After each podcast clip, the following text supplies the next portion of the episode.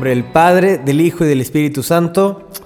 Amén. Bienvenidos hermanos a esta segunda parte. Si no has escuchado el episodio anterior, te recomiendo mucho que lo escuches porque literal esta sí es una segunda parte. A lo mejor sí habrá muchas cosas que necesitarás entender del episodio anterior. Resumo muy rápidamente. Hice una encuesta sobre qué acciones los católicos no deberíamos hacer. Llegó una lista de respuestas. Hablé de las relaciones afectivas, hablé del contenido que vemos en la televisión, hablé sobre tomar alcohol, sobre ir a antros, muchas cosas que a lo mejor pueden ser de tu interés. Entonces, eres bienvenido, bienvenida a escuchar este episodio, pero no se te olvide que el anterior también lo tienes que escuchar. Este episodio es diferente y es un poco más especial porque Primero, los temas que vamos a tocar hoy, si son algo fuerte, de una vez te aviso, tiene un lenguaje muy explícito, no malas palabras ni nada, pero sí va a haber lenguaje fuerte. Entonces, probablemente si están tus niños ahí cerca, si está alguien pequeño, a lo mejor quisieras ponerte unos audífonos y buscar un momento más serio y lo más importante, tener un corazón dispuesto. Algo que también hace especial este episodio es que tengo un gran, gran, gran amigo con el que he pasado infinidad de aventuras, fuimos roomies varios meses, hemos convivido, pero si de alguien yo sabía que me podía ayudar y que podía a lo mejor expresarte estas respuestas con una manera más clara, pues es de mi amigo Luis Diego Carranza. Yeyo, muchas gracias por ayudar. Jorge, muchas gracias por invitarme. Estoy muy contento de estar aquí contigo.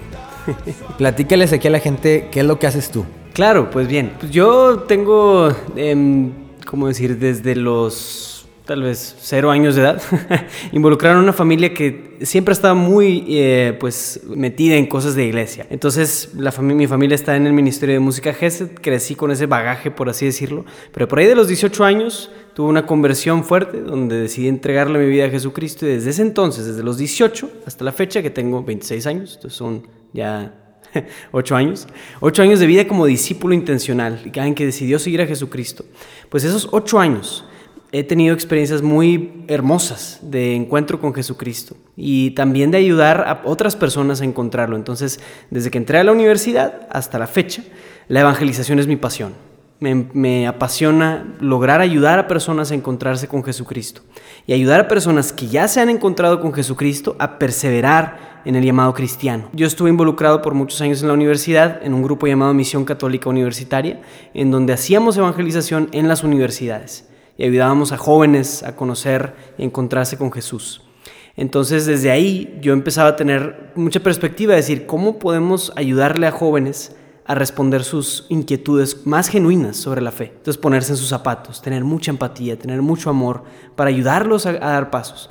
Después de graduarme de la universidad empecé un tiempo como misionero de tiempo completo. Estuve seis meses en Querétaro sirviendo y luego otros seis meses en Brasil. Y mientras estaba en ese tiempo de misión empecé un apostolado de evangelización en redes sociales que se llama Lumen Media. Y en Lumen Media estamos desde hace casi dos años eh, intentando tratar temas de apologética, de vida cristiana, de crecimiento, de discipulado, por así decirlo, para ayudarle a jóvenes católicos y no católicos a encontrarse más con Jesús. La verdad es que eso ha sido, se ha convertido en mi pasión y gracias a Dios puedo decir que se ha convertido en mi profesión. Actualmente trabajo para un proyecto llamado Juan Diego Network, que estamos haciendo una red de contenido evangelístico y pues estamos ya produciendo alrededor de unos 12 diferentes podcasts eh, con muchos diferentes matices así. Y pues es un proyecto que puedo decir que está en pañales, pero si ustedes se meten a buscar podcasts de Juan Diego Network y demás, pueden asegurarse que yo estoy editando esos podcasts. Entonces sí, es, es, está muy extraña mi vida, pero contento de estar aquí, Jorge. Fíjense que Luis Diego y yo, pues como vieron, somos de la edad, somos, eh, ambos tenemos 26 años. Él cuando llegó de su misión de Querétaro y de Brasil, pues yo estaba viviendo en su casa, en su cuarto. O sea, él se fue de misión y yo pues, gracias a Dios, su familia me hospedó por un año como también yo como misionero en el, en el Ministerio de Música y yo me hospedé en su cuarto, ¿no? Entonces cuando llegó nos dividimos y demás, pero creamos una amistad, una relación muy, muy chida. Yo lo veía cuando grababa con su camarita y luego cuando se iba a orar. Entonces, otra cosa es que pues también hemos compartido muchos momentos muy graciosos y como en cada episodio tenemos la anécdota, solamente que esta anécdota no es solamente mía, ni solamente de Luis Diego, es algo que literal los dos vivimos. Nos tocó servir una vez en un concierto, mientras él estaba todavía en su misión, era de las pocas veces que nos había tocado servir juntos y nos hospedaron en la misma casa. Algo que de plano sí fue la, el partehielos fue que él entra al baño y mientras está en el baño yo, yo escucho que se ataca la risa, pero con una risa así infinita y enorme. Y yo digo, pues, ¿qué está pasando Luis Diego en el baño? ¿Qué, qué estará haciendo? Que, que, está risa y risa, ¿no? Y yo nada más me quedaba con la intriga, ¿no? Sale, digo, ¿qué pasó? Oye, yo, o sea, ¿qué, qué hay o qué? Entro y hace cuenta, les dije, es un, es un podcast un poco explícito. Está el retrete, el excusado, y enfrente del excusado hay literal, así como lo digo, literal, una pared de espejo. O sea, nosotros nos sentábamos en el, en el excusado es, algo vergonzoso, pero te veías a ti mismo en el, en el espejo, ¿no? Y, yo también me ataqué la risa, ¿no? Pero pues teníamos que ir al baño, ¿no? Entonces me recuerdo, recuerdo que yo dije, ¿sabes qué? Yo no, no aguanto, voy a apagar la luz porque me da mucha vergüenza, o sea, me sentía como muy expuesto. Y ya después le llamamos el espejo de la introspección, ¿no? Porque ahí podías conocerte a fondo, ¿no? ¿Por qué les contamos esta esta anécdota. Porque así como este espejo, hay muchas cosas de las cuales preferimos, así como yo, apagar la luz y no ver. Preferimos no conocernos, preferimos no ahondar en ciertos temas porque sabemos que somos frágiles, que somos débiles, que a lo mejor no sabemos mucho, que si me pongo a debatir con alguien más, pues que me va a ganar cuando lo piensas de una manera competitiva. ¿Y qué hacemos? Mejor apago la luz. Mejor evado estos temas, pues por protección, ¿no? Por este, comodidad, se podría decir, ¿no? Y, yo creo que puedo ser uno de los primeros en decirles esto, ¿no? A veces trato de evadir estos temas por temor a la discusión, por temor al pleito. Y como lo expresé, ¿no? Porque quizás no estoy tan, tan informado. Sí, sé muchas cosas y, ¿verdad? Y trato de estar al corriente, pero creo que son temas fuertes que nos cuesta trabajo tocar con las demás personas porque nos hacen perder amigos, porque son causa de bullying, en fin, como todo es algo que tenemos que hablar, así como ese espejito, pues ni modo, o sea, somos nosotros, tenemos que conocer, es nuestra fe, es tu fe, es mi fe y tenemos que conocerla. Y, y yo añadiría tal vez, Jorge, digo, ahí tal vez diciendo, o sea, no es por nada, pero tal vez esa misma mirada tan franca es la que Dios tiene hacia nosotros. Tal vez nos da, nos da pena vernos a nosotros mismos en una postura así, ¿verdad? A lo mejor Sí, en el contexto del baño es muy incómodo. Pero en el contexto de la, nuestra desnudez de la alma, es exactamente así como Dios nos ve. Dios, a Dios nadie ni nada se le puede esconder. Vernos con esa misma mirada tal vez nos permite tener un poco más de misericordia con nosotros mismos. Pero solamente podemos tener ese mismo corazón de Dios hacia nosotros si nos vemos. Y a lo mejor eso ya es un matiz un poquito más espiritual del asunto, pero creo que tiene mucho valor esa parte, como Dios mismo nos ve.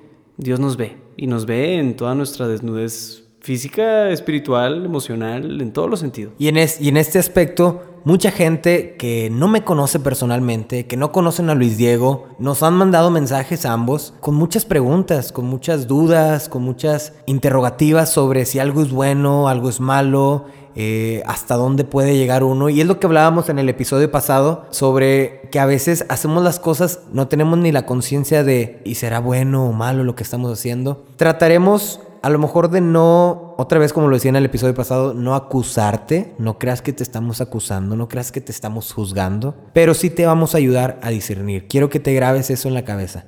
Te vamos a ayudar a discernir. Ese, es nuestro punto. Sí, probablemente van a haber algunas cosas que dices, pues sí, cierto, las he hecho, las he hecho. Nosotros también, todo mundo hace estas cosas, nadie está exento. Por eso este podcast se llama Tú puedes ser santo, porque a pesar de nuestra humanidad, el Señor nos inspira nos motiva a ser santos. Entonces, no creas que eh, nosotros somos unos santurrones porque tenemos esto, no. También pasamos por muchas cosas. Entonces, pues vamos a empezar con esas preguntas que muchas personas nos han compartido. El primer tema que vamos a hablar es sobre el sexo y muchas, muchas de sus derivadas. La primera pregunta, y Luis Diego nos va a ayudar respondiendo, es, ¿es correcto tener relaciones premaritales? Bien, pues hay una como respuesta muy rotunda y muy clara hacia esto. No en un sentido como, o sea, esto no está como, o sea, abierto al debate, porque esto no es algo como no es una cuestión de opinión, es una cuestión de la salvación del alma. Entonces, incluso antes de meterme en la pregunta en sí, me iría más hablar sobre un fundamento de algo. O sea, Ah, decían, eh, voy a decir esto en inglés, pero if you don't get sex right, you don't get anything right. Si tu sexualidad no está bien, tu vida no está bien. A diferencia de tu, tu escuela. Oye, pues a lo mejor puedes estar muy bien con el Señor, puedes estar muy bien con tu familia y te puede estar tronando en la escuela. Y sacas un, híjole, reprobé la materia. Híjole, pues bueno, la verdad es que pues, está bien, digo, o pues ánimo, sí. Pero la sexualidad es diferente. La sexualidad es un área muy integral de la persona humana, porque es algo tan especial de la manera en la que Dios mismo nos configuró, en la manera en la que Dios tejió al ser humano, por así decirlo, que la sexualidad significa mucho más. Es un don tan especial y tan precioso. Cuando yo era, yo, era adolescente, mi papá me decía que la sexualidad era el don más especial que Dios le regaló al, hombre. El don más especial es la sexualidad. Entonces, por esto, lo que nosotros entendemos sobre el sexo no es como, pues, o sea, no, es, no son como ideas buenas, como se nos ocurrió un día. Al papa tal, en el siglo tal, dijo tal cosa. Realmente lo que sabemos de sexo, como cristianos, viene de Dios mismo. O sea, si hay alguna enseñanza que la Biblia y la tradición de la iglesia marcan así con el dedo sobre el renglón a lo largo de toda la Biblia es sobre el sexo. Desde, la primera, desde el primer capítulo de la Biblia es sobre sexo. Hasta toda la, hasta toda, incluso hasta hablando de los apóstoles, todo lo que sigue de la comunidad cristiana, se habla mucho de sexo. Precisamente, no se habla de, de pues sí se habla un poco de finanzas, se habla un poco de cómo vivir tu vida, de algunas otras cuestiones morales importantes, pero yo creo que después de, la salvación humana, o sea, después de tú aceptar a Jesucristo, casi casi inmediatamente el primer tema que sale es la sexualidad. Y yo me preguntaría, ¿por qué? ¿Qué es lo que, o sea, como, ¿por qué la Biblia hace tanto énfasis? Porque si no tienes la sexualidad en orden, no la tienes bien, mucho de lo demás no va a estar bien. Entonces, ¿por qué digo todo este rollo? Porque yo creo que la respuesta tenemos que verla con ese foco. O sea, la Biblia desde los tiempos de Moisés, desde la ley de Moisés, hablaba muy explícitamente en contra de eso. Y le llamaba este como el pecado de la fornicación. Y, o sea, es, un lenguaje a lo mejor extraño.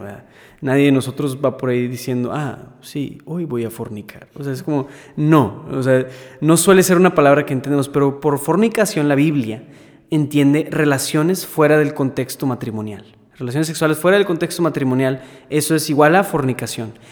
Y muchas veces la Biblia habla de, la fornicación como un, o sea, más que un pecado sexual, es un pecado espiritual del alma. Entonces la respuesta, la respuesta corta a la pregunta que me, a la, primera pregunta sobre si se puede tener relaciones premaritales es no, no se puede, porque la fornicación o como tal, las relaciones premaritales es una, es una, como, es un martillazo al alma. Ahorita vamos a profundizar un poco más en las razones de por qué este pecado puede ser tan dañino para, para una persona. Pero hay un fundamento. No quiero que se queden con nada más un, pues es un no rotundo y ya, sino que es un no, pero tiene una explicación. O sea, de veras, como es el don más precioso, más especial que Dios le dio al, al humano como tal, esa es la, la versión más como es un, es, una, es un área muy vulnerable y que Dios solamente lo hizo con una manera de hacerlo bien.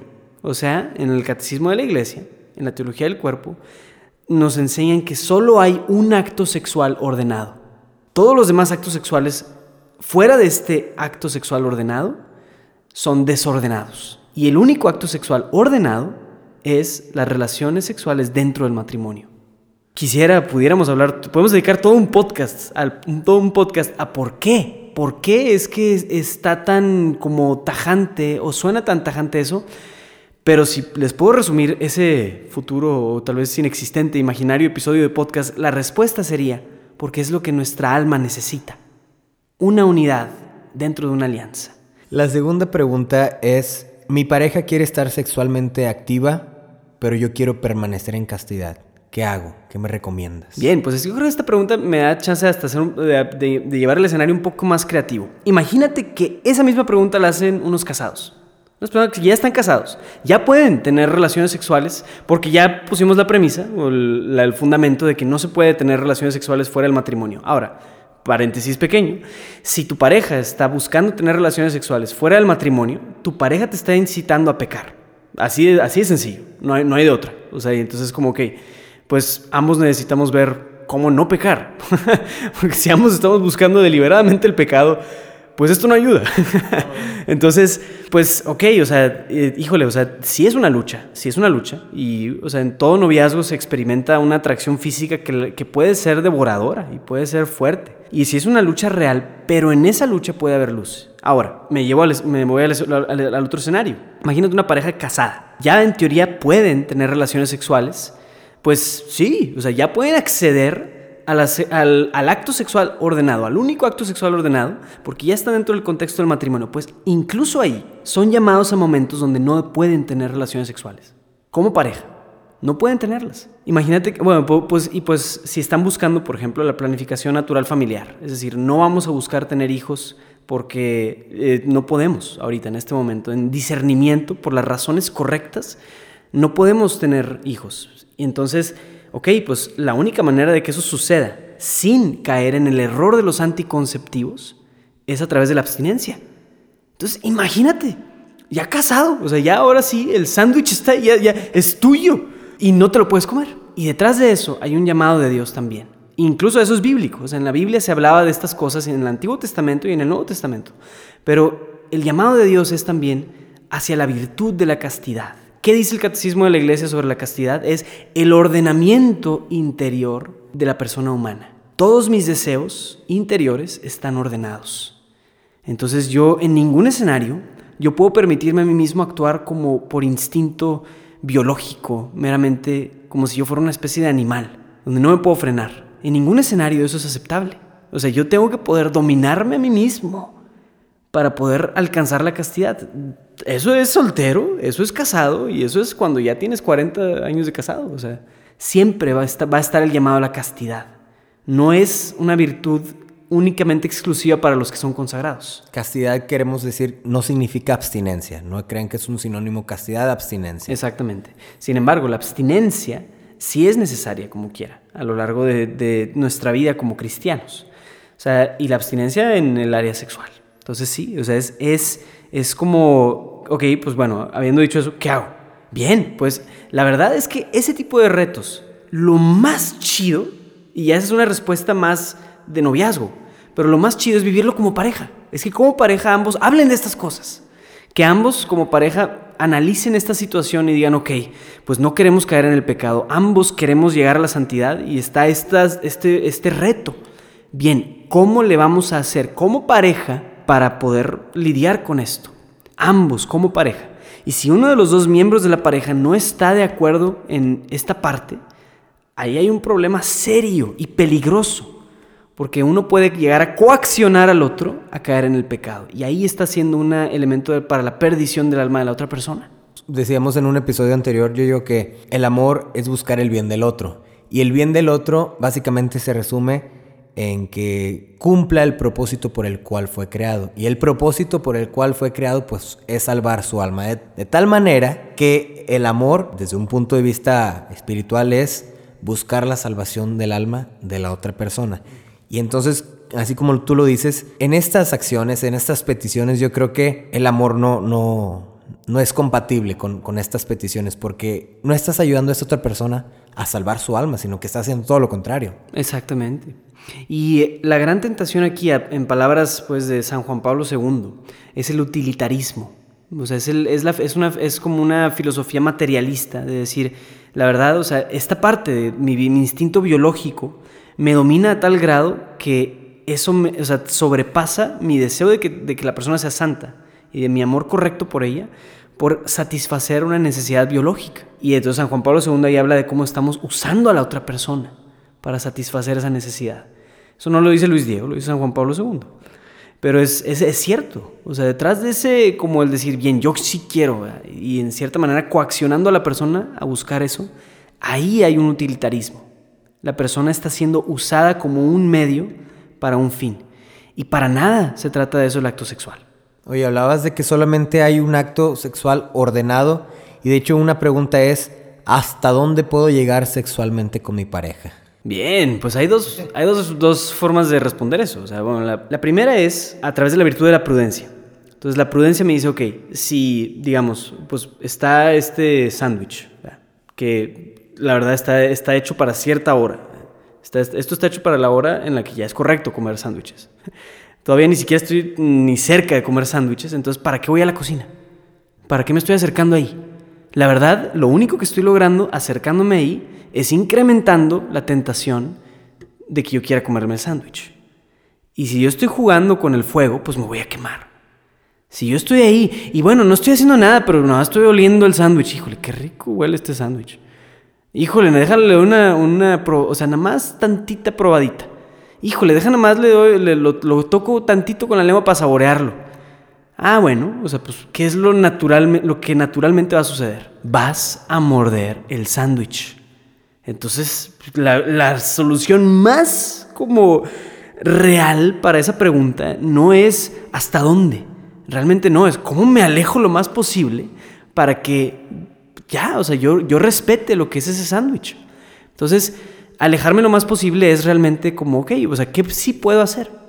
La respuesta pastoral que yo le diría a los, a los hermanos a quienes yo ayudo a que crezcan, yo les diría, compórtate como si tuvieras a los papás de la persona ahí contigo. Y si te daría vergüenza andar haciendo ciertas caricias en frente de los papás o cierto tipo de besos en frente de los papás, no los hagas. No los hagas. Así de sencillo. Y ese es un tema de termómetro. A lo mejor yo estoy siendo muy intenso aquí, pero la verdad es que, o sea, francamente, ahí sí no hay pierde. O sea, ese sí es un camino segurito en el que te puedo garantizar que difícilmente vas a estar comiéndote el sándwich. no va a suceder eso. Entonces te pones en contextos y en situaciones donde sabes que no va a pasar algo. Porque dices, yo me quiero alejar lo más posible del sándwich. Entonces estamos cambiando la mentalidad un poco aquí, Jorge. O sea, el hasta dónde, hasta dónde sí, hasta dónde no, pues es un tema del termómetro. Oye, si ves que el, que el termómetro ya está marcando cierta temperatura aquí, como que se está calentando, oye, hay que bajarle ese termómetro, porque claramente el fuego es peligroso. Entonces, sí, no sé si respondo tu pregunta con esto. Sí, claro, y fíjate que dices algo muy, muy interesante que es, oye, si me estoy acercando a esto, lo primero que quiero hacer es alejarme, ¿no? Eh, y vivir como si los papás de mi pareja estuvieran ahí, ¿no? Sí, por ejemplo, esta es otra pregunta que nos escriben.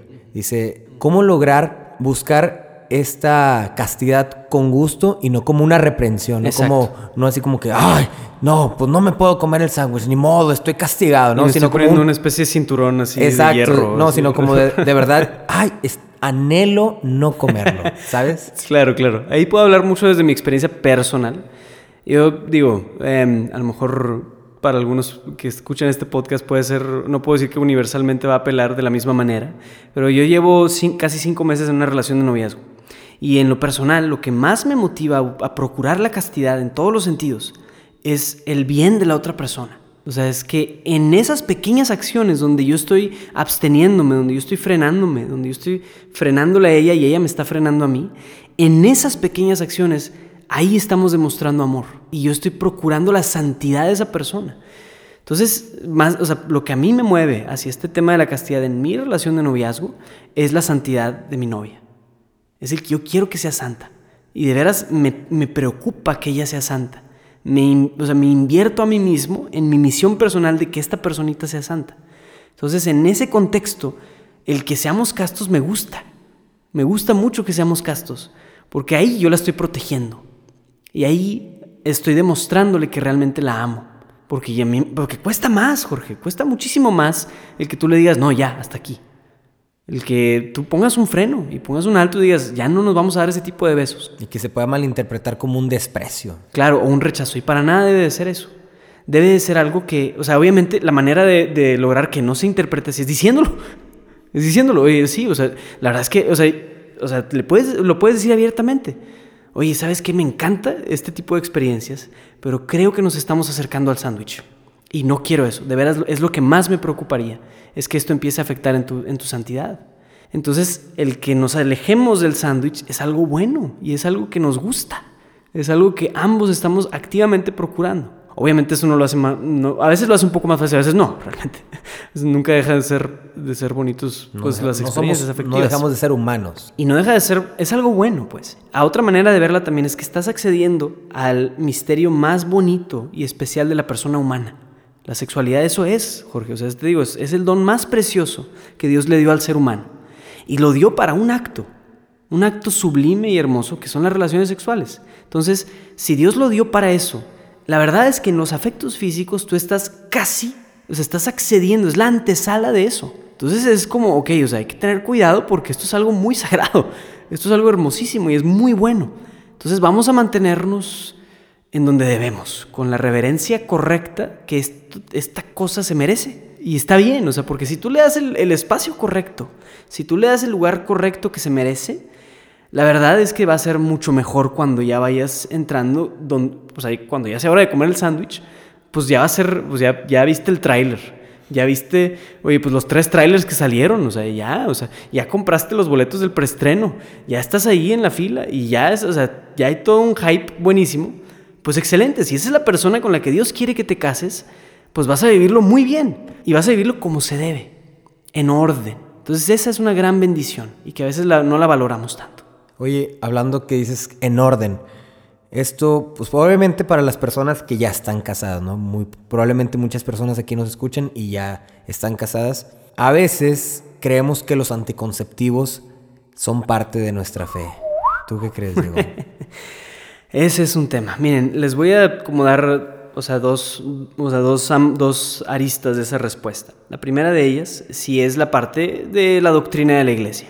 La verdad es que la doctrina de la Iglesia Católica es, la más clara de todas las tradiciones cristianas en ese aspecto. La Iglesia Católica siempre ha defendido una postura provida como ninguna otra. Y no solo provida, o sea, en el sentido de defender la vida, sino también anti, anticonceptivos, o sea, en contra de los anticonceptivos. La Iglesia Católica siempre ha defendido una postura muy en rechazo de los anticonceptivos. Y hay varias razones detrás de eso, pero si ustedes están más curiosos de saber, oye, ¿qué onda con esto? ¿Qué pasó? ¿Qué onda? Les recomiendo leer la encíclica de Pablo VI, que es Humane Vitae, Humane Vitae, así se escribe. Humane Vitae, la, sobre la vida humana y sobre la ética sexual.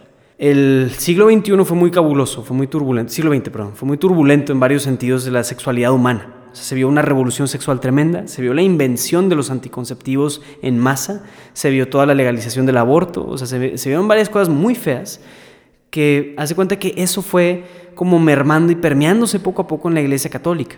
Y Pablo VI, después del Concilio Vaticano II, fue el primero en poner un pie así firme en decir, esto es lo que creemos. Esto es lo que la tradición de la iglesia siempre nos ha dicho y lo que la revelación misma nos dice. Entonces, esa es la, respuesta como doctrinal, desde el punto de vista de doctrina.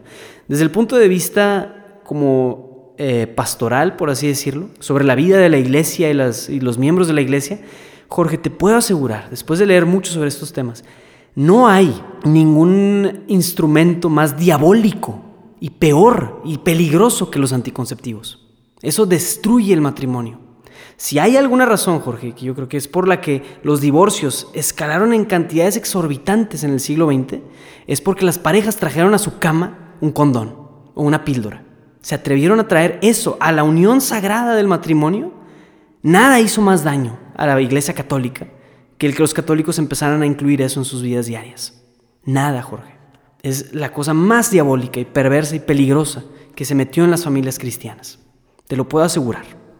Una pregunta complementaria es, ok, bueno, ¿sabes qué? Pues sí tienes razón, mira, eh, vamos a luchar por la castidad, no vamos a comernos el sándwich, como tú dices, pero ¿y qué tal si ya me lo comí una vez? ¿Qué tal si, en pocas palabras, ya no soy virgen? ¿Qué, pasa conmigo? Eh, ¿Soy malo? Eh, ¿Dios ya no me quiere? ¿Valgo menos? ¿Qué, ¿Qué sucede?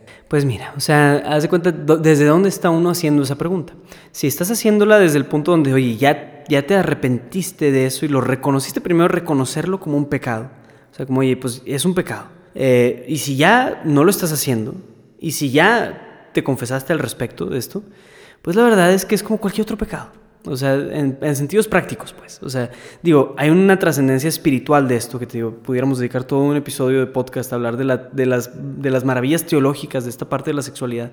Entonces, si hay unas consecuencias del pecado de la fornicación, y son consecuencias espirituales en el sentido de que tú ya te uniste a una persona en cuerpo y alma. Ya uniste tu espíritu, ya los dos fueron una sola carne, en una manera en la que no debiste, haber, no debiste haberlo hecho.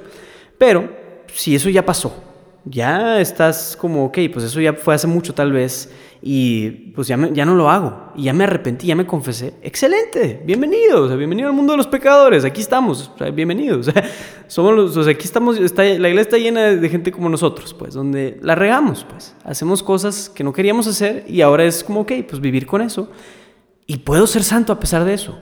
Eso no me marca, eso no me define, eso no me determina. Pero sí debo reconocerlo como un pecado, como un error que cometí.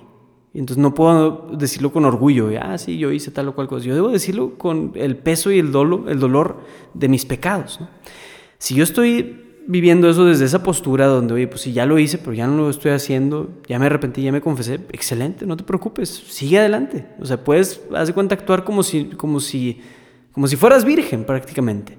Pero si estás cayendo en eso, es algo recurrente, todavía no has salido exactamente de eso, y ahí está, y no te has confesado, oye, el primer paso es reconocer eso como un pecado, como algo que está lacerando tu alma, y algo de, muy, de un fuerte peso.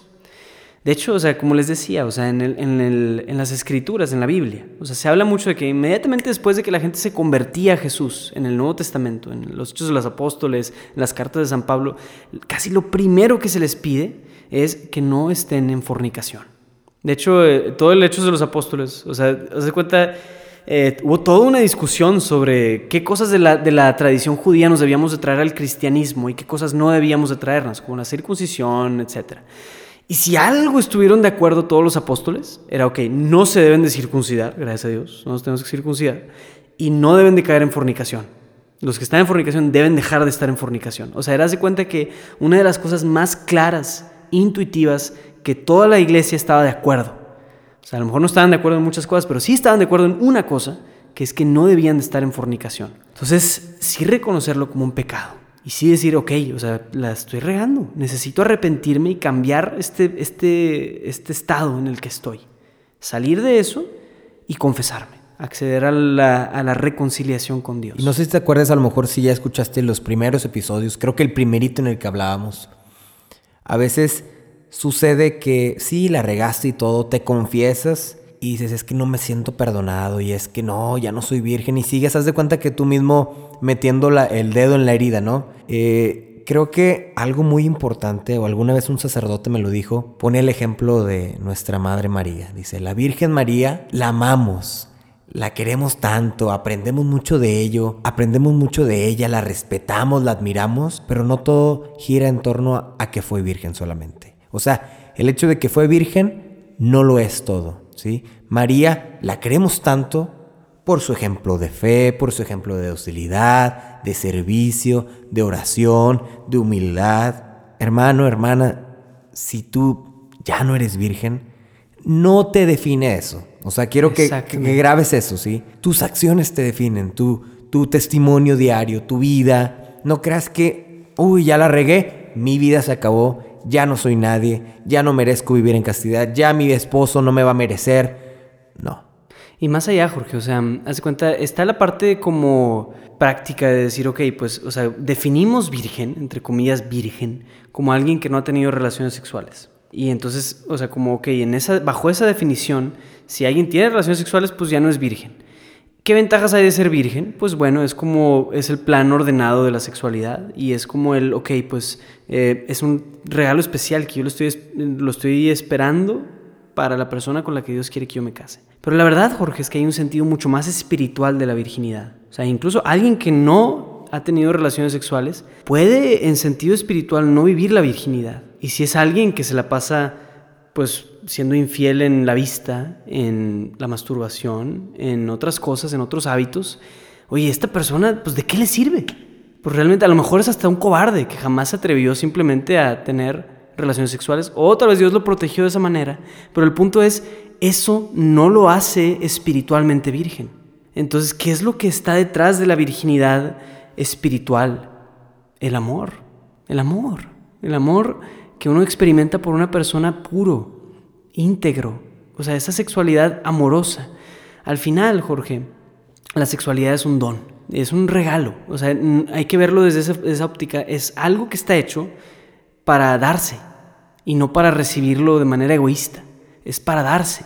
El ser virgen tiene ese significado tal vez espiritual de decir, estoy preparándome para dar algo y lo estoy atesorando, lo estoy guardando porque estoy guardando el regalo, pues eso es como eh, si te pusieran, no sé, o sea, imagínate que tu misión es cuidar el sándwich, cuídalo, o sea, aquí lo tienes el sándwich. así lo tienes abrazado, entonces lo estás esperando para regalarlo. Y estás esperando, esperando en el corazón para guardarlo. Incluso si no eres en, esa otra definición práctica virgen, puedes ser virgen en espíritu. Incluso si ya eres casado. Es decir, esto, este tesoro de mi sexualidad solo está reservado para una persona. E incluso si ya estuvieras casado y estás de mujeriego, y estás de ojo alegre, y estás así, oye, pues tú no eres, o sea, ni siquiera eres casto. o sea, no estás, no estás viviendo esto como se debe, me explico. La virginidad también tiene ese significado espiritual que una persona que ya, ya no es virgen en el sentido práctico de las cosas, en esa definición, sí sigue siendo virgen o sí puede llegar a ser virgen si en su corazón está ese deseo genuino de entregar su sexualidad entera. Decías que el propósito de todo esto, ¿verdad? Es un regalo, es un don de Dios. Y el propósito más grande de todo esto detrás es dar vida, ¿no? Definitivamente, ¿no? El, el, el, el goal de, de, esto, de la sexualidad, pues es dar vida a algo más. Pero aquí pasamos al siguiente tema. ¿Y qué pasa si doy vida a algo que no quiero dar? O sea, sé si quedé embarazada y quiero abortar. Ay, pues Hace cuenta, eh, me iría un poquito antes así para contextualizar, así como dimos un fundamento sobre la sexualidad. Pues algo parecido, hace cuenta, Juan Pablo II tiene una encíclica muy bonita que se llama La familia en los tiempos modernos. Se la recomiendo altamente, la escribió por ahí en 1980. Y en, en una de las, de las secciones de esta encíclica habla de cómo Dios utiliza a los humanos, a la iglesia sobre todo, con la misión de transmitir vida. Y entonces, o sea, hay que ver la vida como si fuera una especie de substancia, o sea, de la vida en sí. Es como una especie de, no sé, imagínate, o sea, algo así, vida. Esto es vida, tengo vida aquí, en, este, en, así, en esta caja aquí hay vida. Ah, ok, tenemos vida. Entonces mi misión como iglesia es pasarle esta caja a alguien más. Y yo, pero es curioso porque yo me quedo con mi caja porque yo sigo estando vivo y paso la vida. Y así vamos pasando vida. Entonces la misión de la iglesia es pasar vida, transmitir vida. Y es bien bonito eso de cómo ese plan de Dios está hecho para el matrimonio. Está hecho para el matrimonio, que en el matrimonio Dios diseñó al ser humano para que naciera la vida, la vida se generara y brotara dentro de una especie de nido, un nido del matrimonio, arropada a la vida en el amor de un hombre y una mujer. Y algo tan especial que es como el, ese sentido de la maternidad que nutre la vida, que la protege, la custodia y la guarda para sí misma la vida. Es algo que nosotros como hombres, digo, si ni tú ni yo jamás vamos a experimentar eso, como el poder tener un ser vivo dentro de nosotros. Bueno, o sea, tenemos bacterias, pero ningún ser humano, o sea, otro ser humano vivo dentro de mí, creciendo dentro de mí, y que ahí está, y se alimenta de lo que yo le estoy dando, y, o sea, wow, o sea, eso es algo que a mí me, o sea, wow, porque ese es el plan de Dios para la transmisión de la vida que la vida sea nutrida a través de la maternidad con un arropaje. Y eso es algo que tiene mucho que ver con la feminidad, la, parte del genio femenino. Es esta parte que está tan vinculada con la maternidad. Entonces, o sea, hay que ver las cosas con ese fundamento. Entonces, ¿qué sucede? La transmisión de la vida se da, o sea, se da, hace cuenta, de la manera más perfecta por el acto del matrimonio, por la sexualidad. O sea, el acto del matrimonio nos lleva a esa transmisión de la vida de las cosas en el podcast imaginario que algún día haríamos sobre, la, sobre eso, hablaríamos de eso, que es que el acto sexual es el mecanismo que Dios quería para que se generaran más vidas. Y entonces esa es una parte hermosísima de la procreación. Entonces en cuanto sucede el acto sexual, como Dios lo planeó, oye, la vida sucede allí, en ese, en ese como incidente, y es algo que ya nos trasciende, ya va mucho más allá de lo que yo puedo intervenir y de lo que se me permite intervenir. Entonces, la pregunta que tú estás planteando es muy compleja, es muy compleja, porque puede haber muchas implicaciones. O sea, dices, ok, estamos hablando de una, un caso donde, ok, pues bueno, hay una vida que, o sea, no quiero tener esta vida. Ok, o sea, la verdad es que hay demasiada casuística. Hay muchas cosas posibles que podrían estar en un caso así. O sea, si estamos hablando de, oye, pues un caso de una violación, O estamos hablando de un matrimonio que no quiere tener hijos, o estamos hablando de un no sé qué, o sea, como muchas cosas pueden estar sucediendo. Sin embargo, más allá de la casuística, sí puedo decir que hay un fundamento, que es decir, bueno, tal vez ninguno de los dos padres quiere esa vida, pero Dios sí quiere esa vida, por el simple hecho de que ya está ahí, ya está ahí, ya con el simple hecho de que está ahí, Dios ama esa vida Y Cristo murió por esa vida. Tiene tanta trascendencia eso que va mucho más allá de lo que la madre o el padre incluso quieran. Ese es el fundamento. Sin irnos a la casuística de qué puede suceder y qué puede haber detrás o en frente de todas estas situaciones, lo que sí podemos garantizar con los ojos cerrados es que Dios ama a esa persona, a esa personita que a lo mejor es una célula, a lo mejor es una célula, pero ya es una persona. Entonces, otra de las cosas que está como en, entretejido pues en todo este tema es, la, es, es como el cómo definimos persona. La verdad es que el gran, entre comillas, debate, porque yo no creo que hay realmente un debate sobre el aborto, va a la raíz de cómo definimos a un ser humano y a una persona humana. O sea, ¿qué define a una persona humana? Entonces, la verdad, o sea, es que ahí no hay como decir, o sea, manera de llegar a un consenso sin tener un, gran respeto por la dignidad humana. Vivimos en un mundo que considera que los ancianos deben de morir por inyecciones. Y en, ese mismo mundo, o sea, oye, pues los, perros valen más que los humanos, porque si tú golpeas a un perro, pues te puede ir de la fregada, pero si tú, no sé, o sea, como, oye, vemos personas que están pidiendo dinero y pues como si nadie son parte del paisaje, o sea, nuestra noción sobre la dignidad humana está trastornada como nuestra sociedad tiene tan extirpada a, Dios y al amor de sí mismas, San Juan Pablo II le llamaba la cultura de la muerte. Entonces batallamos muchísimo en definir qué significa un ser humano. Pero la única real, real como directriz hacia la definición de una persona humana sigue siendo el fundamento que nosotros como católicos creemos, que es desde el momento de la concepción. En el momento en el que los dos gametos, que son dos tipos de células, los gametos, el espermatozoide y el óvulo, se unen, ahí hay una nueva célula con un ADN diferente. Entonces ese ADN va a sintetizar proteínas diferentes, ya tiene una configuración de cromosomas, de ADN, de nucleótidos y de lo que quieras, diferente a la de los dos padres. Entonces ya podemos hablar de que existe una célula diferente.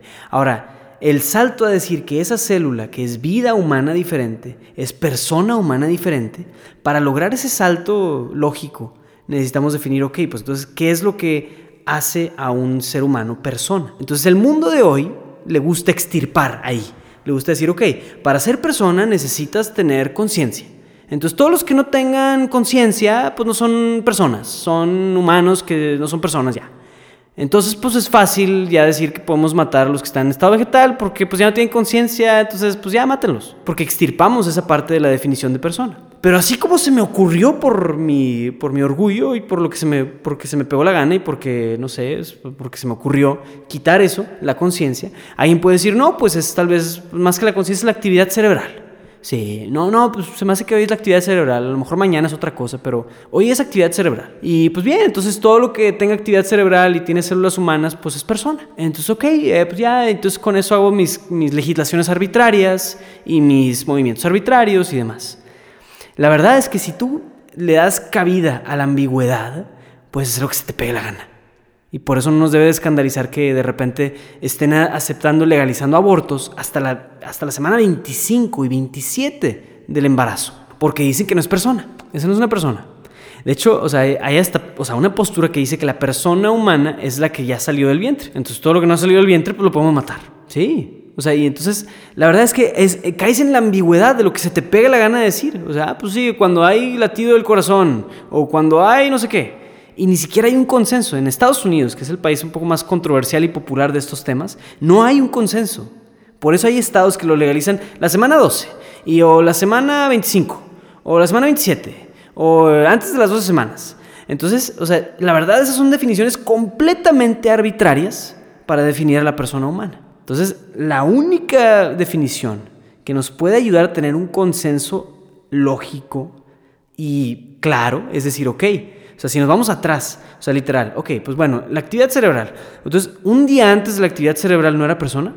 Entonces, simplemente por el hecho de que se le agregó una neurona que ya permitió la actividad cerebral, nada más por eso ya es una persona humana. Entonces, estamos reduciendo nuestra personalidad a que, pues bueno, si me quitas esta neurona ya no soy persona. ¿What? O sea, ¿qué? Entonces, bueno, ok, pues si no es eso, pues vámonos más atrás. Más atrás. El único punto de partida es la concepción. Entonces, si ya, ok, establecemos el fundamento de que toda persona humana tiene su origen en la concepción de las células, entonces es una vida. Y hay que respetarle, hay que darle derechos. Y es, es, ya es otra discusión, me explico. Ya visualizamos esto desde otra perspectiva. Entonces, como católicos, claramente vamos a defender la vida desde la concepción hasta que Dios nos llame. O sea, es de las cosas más fundamentales de nuestra fe. Oye, y como un católico, ¿realmente estoy forzado a luchar por, la vida? O sea, ¿me tengo que incluir en estos temas? ¿O me puedo hacer oxiso? ¿O puedo a lo mejor así nada más por encimita? Yo creo que es, como te decía, lo que decía Juan Pablo II. O sea, la iglesia tiene encomendada la transmisión de la vida. Y no solamente es la vida biológica, porque los sacerdotes no tienen hijos, pero realmente ellos transmiten vida, porque la cultura que transmiten, la vida que transmiten es la vida de Cristo. Y esa vida de Cristo mismo se nos transmite en el momento en el que accedemos a, los sacramentos, por ejemplo. Pero a lo que voy es, todo cristiano está llamado a predicar el Evangelio de la vida. Evangelium Vitae, que es también una encíclica. El Evangelio de la vida. Que, o sea, claro, que en una cultura que promueve tanto la muerte y que está tan inmersa de la muerte y de una denigración del ser humano y de la persona humana, no podemos ser indiferentes. Y también específicamente en este tema del aborto, Jorge, es el tema que más hace cuenta que causa que la persona cambie sus definiciones y nociones de lo que es ser una persona humana. Entonces, si un católico se toma el lujo de estar a favor del aborto, ahí inmediatamente, Jorge, se lo digo por experiencia y lo digo también por, por lo, que es empíricamente observable, la persona empieza en una espiral descendiente. Que ok, pues bueno, hoy es el aborto después son las drogas y después es la eutanasia. Sí, pues hace cuenta que empieza esa espiral moral descendiente con un montón de temas que ya hace cuenta que es un combo, pues. es el combo. No te estás comprando nomás la Big Mac del aborto, sino que compras la Big Mac y las papas y el refresco y la cajita feliz y el no sé qué. O sea, que viene con todo. Eso es un combo. Entonces, especialmente el tema del aborto es crucial. Es crucial que todo católico lo defienda y se involucre de alguna manera u otra en defender la vida desde la concepción. Decías de este combo, ¿no? Que una vez que ya estás a favor de uno, haz de cuenta que como una escalerita no empiezas a estar a favor de otros temas, a incluirte. ¿Qué nos pudieras decir sobre la homosexualidad? A lo mejor de una manera breve, ¿no? O sea, algo sí que a lo mejor todo el mundo se pregunta, ¿no? ¿Ser homosexual es pecado? Pues, em, como decíamos, o sea, regreso al punto de, de, lo que hablábamos en la discusión sobre la sexualidad. O sea, como Dios diseñó la sexualidad, pues solamente hay un acto sexual ordenado. Es las relaciones sexuales del hombre y la mujer dentro del matrimonio. Fuera de eso, Jorge, todo lo que se te puede ocurrir está desordenado. Y entonces ahí hace cuenta que, ok, o sea, necesitamos entender que los actos son los que están desordenados y son pecaminosos. Y entonces el acto homosexual es un acto intrínsecamente en sí mismo desordenado y por lo tanto pecaminoso. O sea, le hace mal al alma estar haciendo esto. Entonces eso lo podemos decir, eso es, eso eso es, eso es lo que el catecismo dice. Así dice, con esas palabras textuales. El acto sexual es intrínsecamente desordenado y por lo tanto pecaminoso. ¿Qué significa ser homosexual? Podemos decir esa definición. Ok, entonces el homosexual es el que experimenta tendencias homosexuales o el homosexual es el que comete actos homosexuales. Porque en sí el experimentar tendencias homosexuales no es pecado, porque no hay un acto ahí. Así como, oye, pues si yo tengo ganas de, robar algo, pues esas ganas de robar son malas. No debo estar buscando robar cosas, pero el hecho de que yo experimente ganas de robar algo no me hace pecador. A lo mejor necesito ayuda, necesito ayuda para no robar. Y entonces ya necesito ver de qué maneras no voy a robar, o no sé, de qué maneras voy a contrarrestar mi deseo, mi compulsión por robar, o por matar gente, no sé. Entonces, si yo tuviera esas inclinaciones desordenadas, necesito lidiar con ellas. Pero las inclinaciones en sí no son pecado. Son inclinaciones desordenadas. Y que yo puedo tratar con ellas. Yo puedo cambiar eso. Al punto donde si yo trabajo y veo más hacia mí mismo y logro tener una buena compañía de mi psicología incluso, puedo encontrar raíces de por qué tengo una compulsión para robar. Exactamente lo mismo te puedo decir de los actos homosexuales. Muchas veces hay tendencias homosexuales o tendencias de atracción al mismo sexo, pero no por eso eres homosexual. Entonces hay personas que sí piensan eso y no solo eso. El combo de la Big Mac de hoy en día, el que te dice aborto, no sé qué, droga, todo eso, te dice que en cuanto experimentas tendencias homosexuales, eres gay. Ah, es que eres gay. Nada más por eso. Ahí hace cuenta que pone, o sea, el mundo te predica tanto eso, el mundo te lo predica tanto que te confunde, o sea, dice, ok, nada más por experimentar eso, entonces, ah, pues entonces necesito explorar y descubrir. Entonces las personas, pues como borreguitos al matadero, están yendo ahí a cometer actos homosexuales, nada más porque experimentan esas tendencias. Pero no debe de ser así, o sea, no, no. Ok, entonces, ¿qué es lo que es ser homosexual? Si ser homosexual significa experimentar tendencias homosexuales, no, eso no es pecado. Pero si definimos ser homosexual, entre comillas, como alguien que vive una relación homosexual, sí es pecado. Ok, digamos, entonces un heterosexual y un homosexual, ¿no? Como le llaman. Y que ambos sienten atracciones. Ninguna de las dos son pecado. Como tal, no. No, a lo mejor las tendencias en sí son diferentes, porque la tendencia homosexual es intrínsecamente desordenada y la heterosexual es desordenada si está fuera del contexto del matrimonio.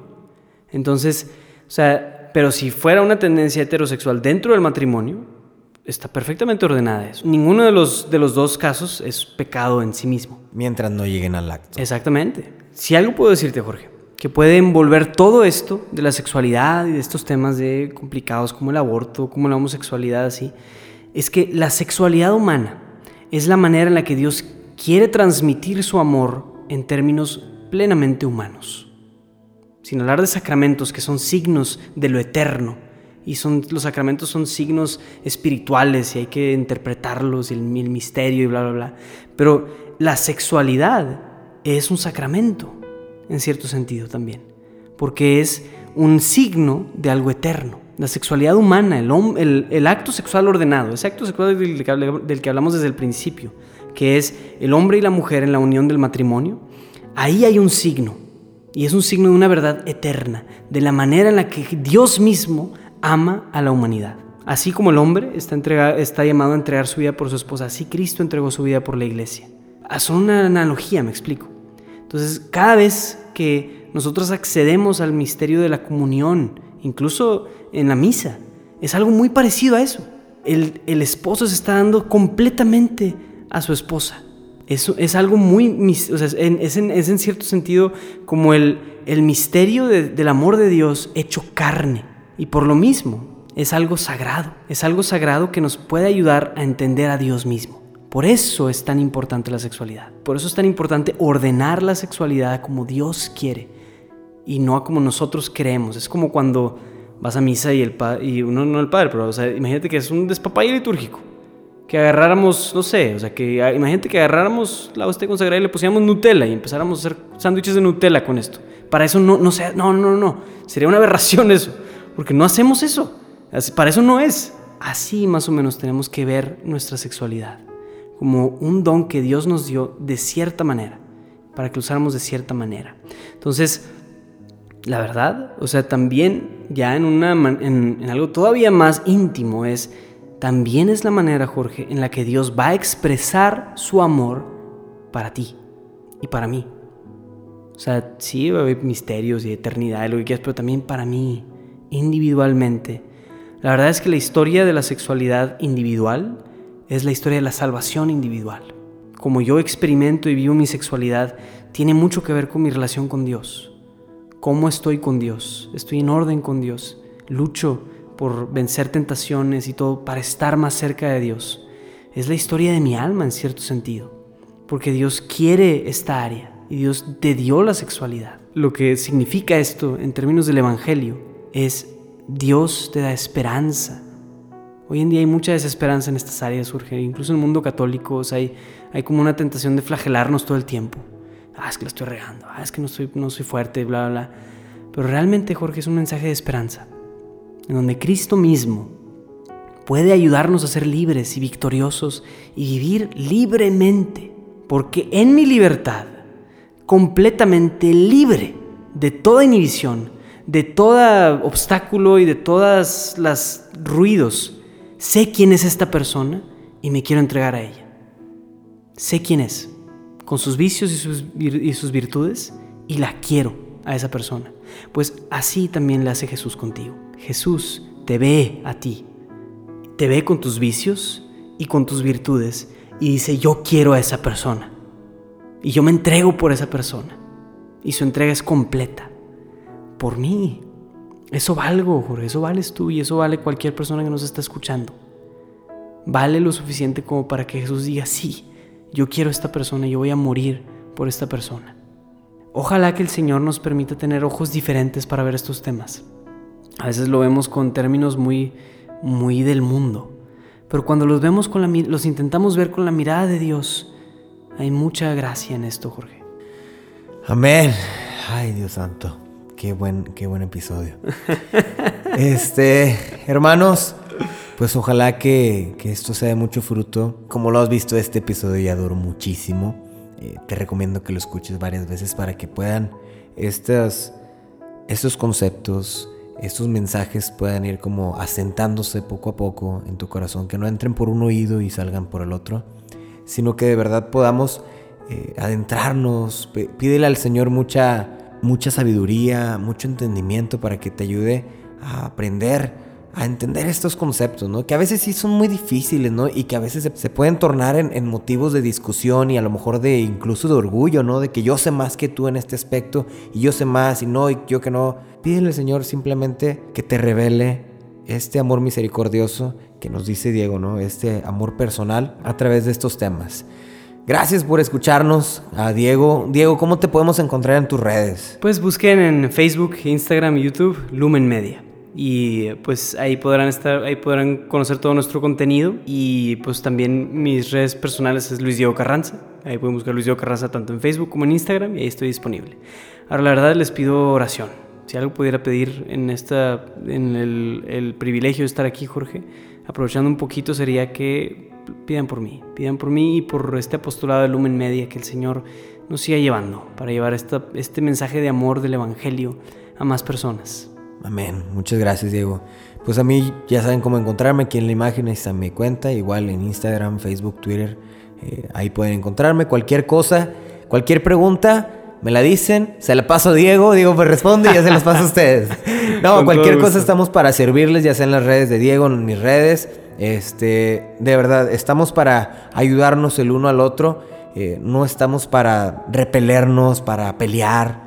Al contrario, de verdad somos, aunque no nos conozcamos, aunque no tengamos la dicha de ser amigos, así, de convivir un cafecito o algo, pero somos hermanos en Cristo y estamos con la mayor disposición de ayudarte en el problema que tengas. De verdad, escríbele a Diego, es un buenazo. Eh, muchas cosas, no, ya fuera de bromas, y muchas cosas yo sé si mucho he podido hablar en este podcast es porque me he aventado pláticas así de horas y horas con Diego, de cuando estábamos aquí en la casa. Este, hemos bromeado mucho y yo le he aprendido mucho a su, a su proyecto de Lumen Media. Puedes buscarlo, te lo recomiendo. Busca cada video, suscríbete a sus videos. Este, y pues así como él te pide oración por su proyecto, también te pido oración por el mío y ayúdanos apoyando estos videos, ¿no? O sea, comparte sus videos, comparte estos episodios. Más gente necesita escuchar este mensaje de la santidad, del amor de Dios y después de que todavía se puede, que no todo está perdido. Todavía hay esperanza, como dice Luis Diego. Sale pues, que tengas una excelente semana, que el Señor te bendiga, que te pueda revelar este amor misericordioso en estos temas. Y bueno, a vivir el amor de Dios en todas las maneras que el Señor nos pide que lo hagamos. Dios te bendiga. Dios te bendiga. Muchísimas gracias, Jorge, por recibirme y estar orando por ustedes. Cuídense. siempre tu bondad, Señor, y